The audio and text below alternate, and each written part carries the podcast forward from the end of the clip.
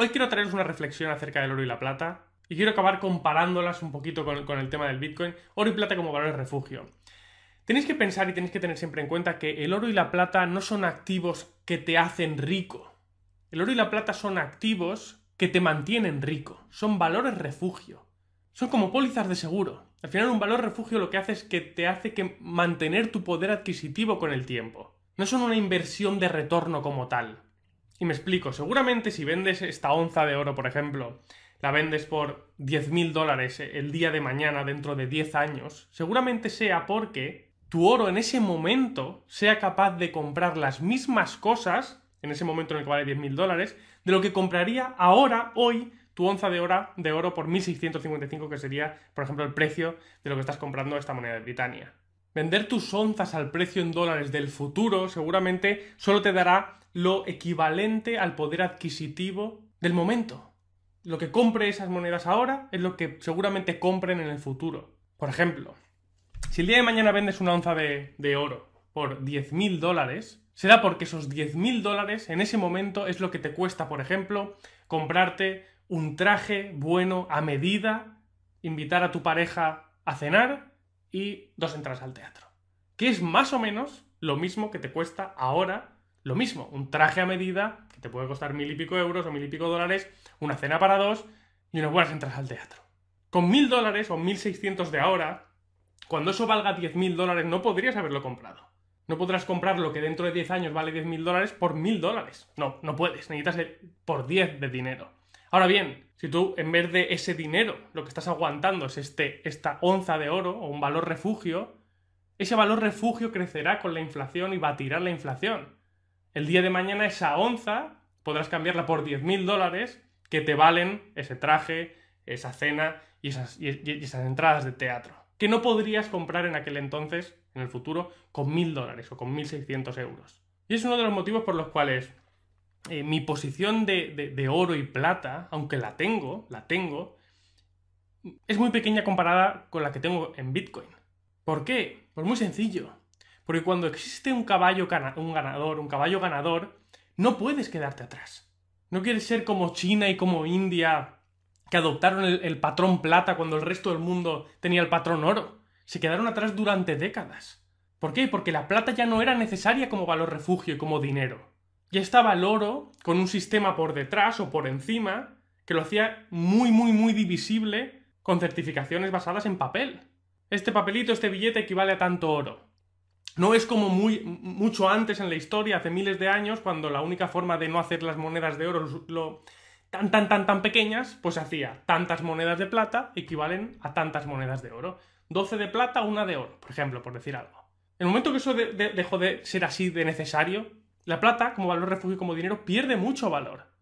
No puede competir con el oro, que es mucho más escaso. No quiero decir que la plata no se use, ni, nada por el estilo. La plata además tiene una usabilidad industrial muy, muy, muy importante. Pero estamos hablando de usarla como valor refugio o como oro. O, como dinero, perdón.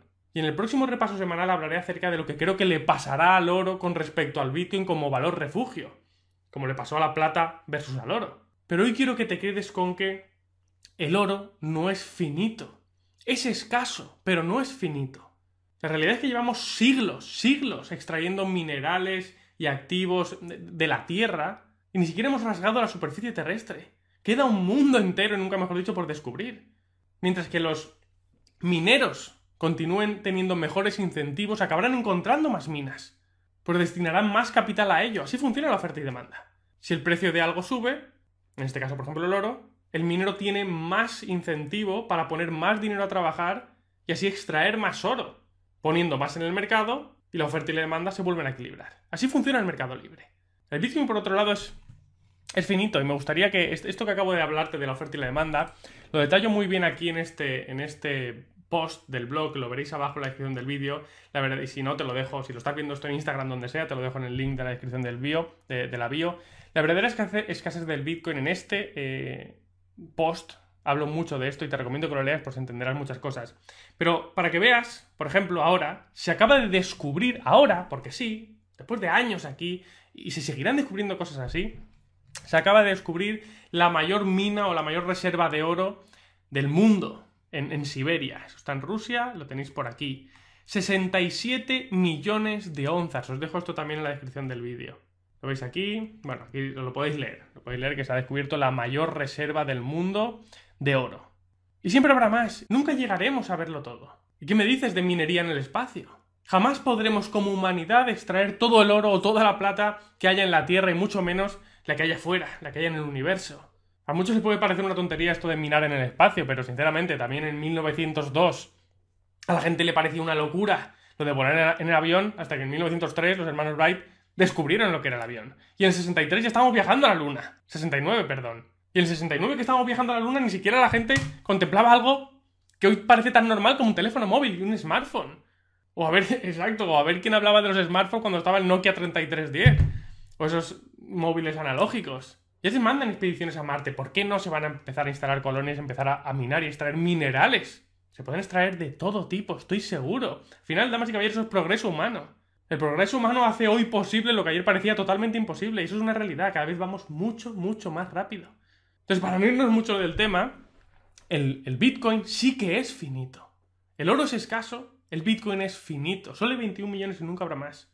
Y además mejora todas las propiedades que tiene el oro como dinero y como valor refugio. Y eso es un vídeo que también os dejo en la descripción del vídeo, que es este de aquí.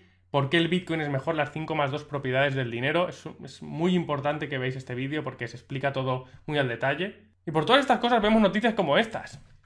Habla de que JP Morgan dice que el dinero institucional está empezando a salir de los ETF relacionados con el oro y empieza a entrar en Bitcoin. Lo veis aquí que eh, JP Morgan Chase empieza a hablar de que eh, fondos como los Family Offices y otros grandes fondos de inversión empiezan a sacar, y lo veis aquí, empieza a decrecer la demanda por los, los ETF eh, e Gold, los, los, ETF relacionados con oro, y empieza a entrar toda esa gente que antes invertía en esto, empieza a meter el dinero en BTC. Ya vemos cómo el dinero institucional sigue creciendo, ya hay 13 billones de dólares invertido en dinero institucional, o sea, empresas que están en bolsa o eh, tipo ETF eh, e como Grayscale, Bitcoin Trust. Aquí la tenéis, ya sabéis que bitcointreasuries.org siempre podéis ver lo que oficialmente estas empresas tienen. Y cada vez llega más, cada vez llega más. Este tipo de cosas, como esta noticia que vemos aquí, es la que nos indica que estoy prácticamente seguro que en el 2021 empezarán a llegar los primeros ETFs basados en Bitcoin.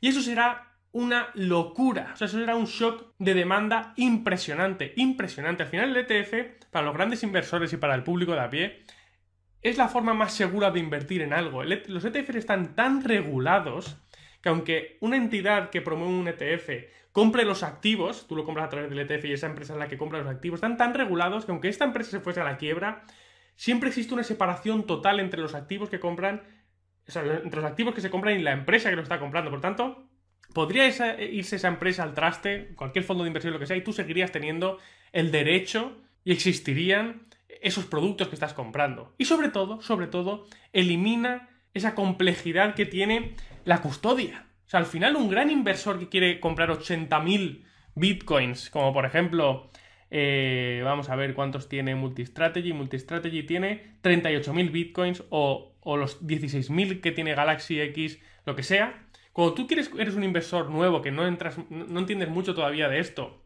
quieres entrar en Bitcoin, no quieres tener que holdear y, decir, pero si tengo aquí billones, tengo billones en la mano.